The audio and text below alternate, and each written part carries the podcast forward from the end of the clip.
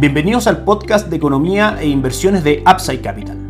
Revisaremos el rendimiento del mercado en Chile y el mundo y las principales noticias económicas y financieras que marcan la jornada.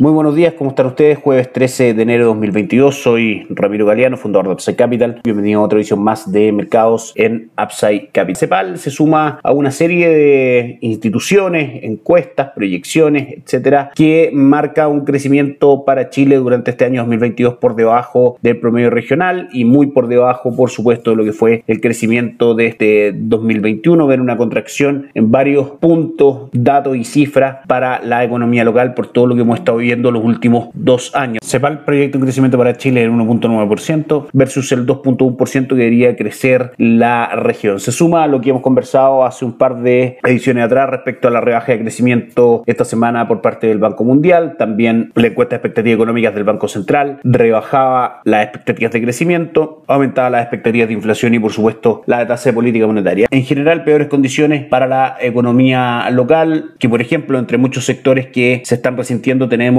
al sector inmobiliario, muy importante, fuerte aumento del costo de crédito hipotecario, dividendos subieron casi un 20% en 2021. Por ejemplo, para un préstamo de 6.000 UF, la tasa de interés promedio 2021 fue un 5.12%, un año atrás la misma operación tenía un interés promedio del 3.05%. Todo esto en un contexto donde los rescates de fondos de pensiones, la puesta en duda de la continuidad de la AFP, que finalmente son quienes están dispuestos a financiar al final de la cadena este tipo de operaciones de ahorro de largo plazo, porque ellos también entregan su trabajo también en un eh, largo plazo, junto con la incertidumbre política, económica, etcétera, causan condiciones negativas para la economía como esta, junto con la inflación en un 7.2%, hemos dicho. En general, las condiciones económicas de Chile han empeorado bastante. ¿Y eso en qué se traduce para nosotros desde el punto de vista de inversiones? Por supuesto, subponderamos la presencia de activos locales, tanto en renta fija como en renta variable, en nuestros portafolios de inversión, y sobreponderamos mercados desarrollados como Estados Unidos, Europa, que si bien han mostrado correcciones, están mostrando también esas correcciones un excelentes puntos de entrada para buscar operaciones de mediano y largo plazo. El artículo referente a la CEPAL y al aumento de créditos hipotecarios, así como otros artículos bastante interesantes, lo pueden encontrar hoy en la edición de papel del diario financiero. Pasamos a revisar los mercados. Ayer un excelente día para el IPSA, 2.57%, marcando un retorno durante este año 2022 de un 4.63%, cerrando en 4.507 puntos el día de ayer, que también fue un excelente día para el cobre, un 2.93% de alza anotó, cerrando en 4,51. Probablemente estos dos rendimientos, tanto del IPSA como del cobre, han parado en lo que fue la menor lectura del el dato de inflación esperado en China. La lectura en noviembre había sido el 2.3%, termina siendo solo un 1.5% y eso, de alguna otra manera, el mercado comienza a especular de que la velocidad con que las autoridades fiscales y monetarias vayan retirando los estímulos quizás puede ser un poco más lenta y seguir aprovechando estas circunstancias de dinero barato. El día de ayer el dólar cayó solamente 3 pesos en línea de lo que podíamos esperar principalmente por el alza del cobre cerrando en 823,10. A esta hora el mercado local sube un 0.74%, las acciones el IPSA cotiza en 4.541 puntos marcando caídas en Falabella de un 1.88, UCAP de un 0.5. Entre las que más ganan el día de hoy tenemos a Sokimich B ganando un 1%, la TAM un 2.96% arriba cotizando en 297 pesos y 500 un 2.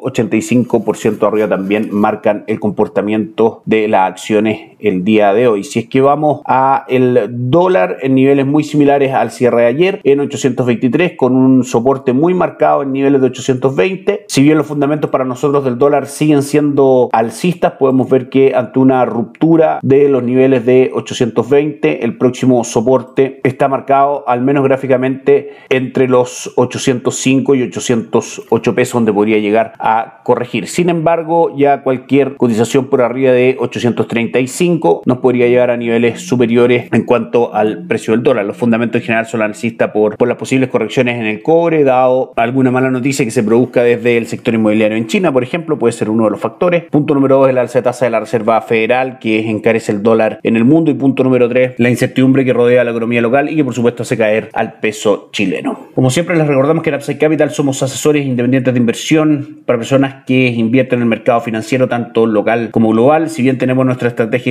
también por supuesto si es que algunos de nuestros clientes opta por buscar inversiones en Chile a través de acciones o renta fija, por supuesto que tenemos los instrumentos para poder hacerlo, así como otras opciones de inversión directamente fuera de Chile, en fondos mutuos o fondos mutuos locales que invierten fuera de Chile, también forman parte de nuestra estrategia de inversión y de nuestros instrumentos de inversión que tenemos disponibles para nuestros clientes a través de las administradoras de fondos asociadas con Upside Capital, como la Reinvial y Tabú Principal, entre otros. Hacemos asesoría objetiva y sin seco, buscamos la mejor alternativa de inversión para cada uno de nuestros clientes y los ayudamos ayudando sus inversiones a alguna de estas administradoras mencionadas anteriormente. Por supuesto, luego de eso mantenemos una constante comunicación con nuestros clientes, realizando supervisión y seguimiento a su estrategia de inversión y a sus inversiones a través de nuestro equipo de atención a inversionistas. Bienvenido a una asesoría objetiva sin seco y con una mirada global. Bienvenidos a Upside Capital. Suscríbete a nuestras redes sociales, en LinkedIn, YouTube, Instagram y Spotify. Visítanos en www.upsidecap.cl, déjanos tus datos y te contactaremos para conversar. Ayer finalmente termina siendo un buen día para los mercados de acciones en Estados Unidos. El Dow Jones termina el día con un 0.11% de retorno, el Nasdaq un 0.23, el S&P un 0.28 y Europa arriba un 0.42. Si bien estos cuatro índices aún están en terreno negativo durante el 2022, ha sido un comienzo de año bastante lento, los fundamentos de largo plazo hacen que sea una excelente opción de inversión para buscar buenos retornos durante este año. Por supuesto que las dos noticias sumamente importantes ayer fueron la inflación en Estados Unidos, que si bien fue la más alta en 40 años, era un dato que el mercado tenía descontado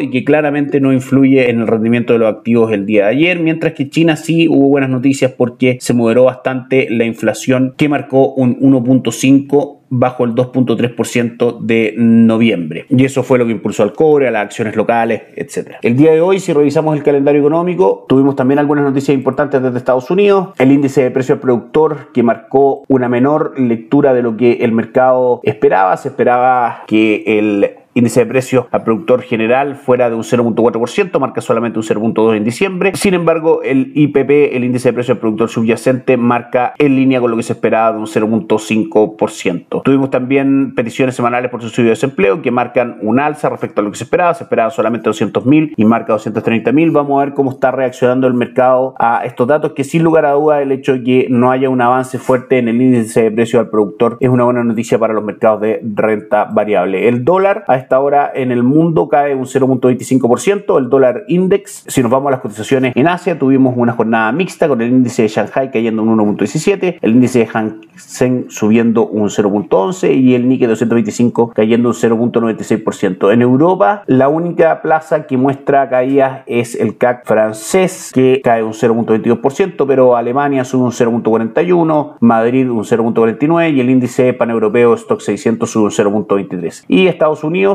a esta hora ya operando, marca ganancias para el Dow Jones de un 0.37, para el S&P del 0.26 y para el Nasdaq del 0.35. Vamos a ver cómo se mantienen estos rendimientos y cómo es la lectura de este índice de precio al productor y por supuesto las repercusiones del dato IPC que conocimos el día de ayer. Con eso cerramos el podcast del día de hoy. Les deseamos que tengan un excelente día y nos encontramos mañana. Chao, chao. Gracias por escuchar el podcast de Economía e Inversiones de Upside Capital. Te invitamos a visitar nuestro sitio web www.upsidecap.cl y contactarnos para brindarte una asesoría objetiva, sin sesgo y con una mirada global para tus inversiones.